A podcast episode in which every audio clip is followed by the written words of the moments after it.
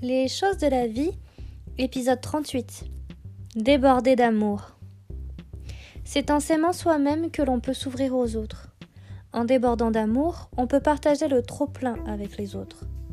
Alors la confiance en soi, elle vient de petites choses simples, des coups de pouce, des encouragements, des encouragements venant de personnes proches ou lointaines qui croient en nous, qui nous le disent, qui nous le font savoir et qui nous poussent à continuer. Je vais en profiter pour euh, dire merci. Merci à toutes ces personnes qui, de près ou de loin, m'ont envoyé quelques messages par écrit ou à l'oral qui m'ont dit que c'était bien. Je me rappelle de l'an dernier où j'ai reçu une petite carte d'un collègue et c'était marqué Et oui, tu n'échapperas pas à la traditionnelle carte de vœux. Je te souhaite une merveilleuse année 2020, une excellente santé et une réussite professionnelle à la hauteur de tes ambitions. Alors oui, de simples mots écrits sur une carte peuvent changer toute une vie. Pourquoi de simples mots comme cela peuvent procurer autant de bonheur? Eh bien, je vais le dire, je vais le partager avec vous. Peut-être que comme ça, ça vous donnera l'envie de poursuivre vos rêves.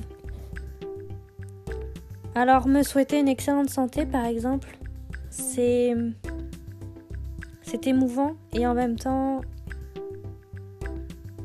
deux mots qui veulent tout tout dire. Quand on a un handicap invisible, une maladie depuis longtemps, souhaiter une excellente santé, c'est un c'est un beau cadeau, c'est des beaux mots en fait. Une réussite professionnelle, lorsque l'on est en CDD et que l'on rêve d'avoir un CDI, eh bien c'est aussi un souhait, c'est aussi une ambition. Et finalement, cette petite carte, je l'ai gardée au fond, au fond d'un carnet et que je regarde régulièrement quand même parce que finalement, l'année 2020, quand je dis qu'elle a été heureuse pour moi, c'est parce que ça a vraiment été le cas. J'ai coché toutes les cases de, mes envies. J'ai réussi à avoir un CDI en pleine période de Covid.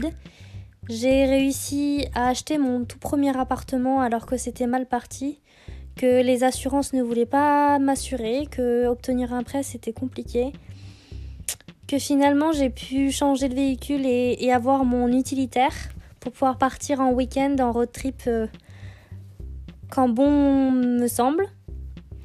Euh, j'ai eu mon, petit chien, mon petit rond, qui euh, me comble de bonheur chaque jour. Et voilà, un grand merci à toutes ces personnes qui cette année ont fait de ma vie un pur bonheur. Alors je vais finir ce petit podcast de remerciements finalement avec un, un poème d'un auteur que j'apprécie énormément et qui s'appelle Paul Verlaine intitulé Le soleil du matin. Le soleil du matin doucement chauffe et dort les seigles et les blés tous humides encore. Et l'azur a gardé sa fraîcheur de la nuit. L'on sort sans autre but que de sortir. On suit le long de la rivière aux vagues herbes jaunes un chemin de gazon que bordent de vieux aunes. L'air est vif. Par moments un oiseau vole avec quelques fruits de la haie ou quelques pailles au bec et son reflet dans l'eau survit à son passage. C'est tout.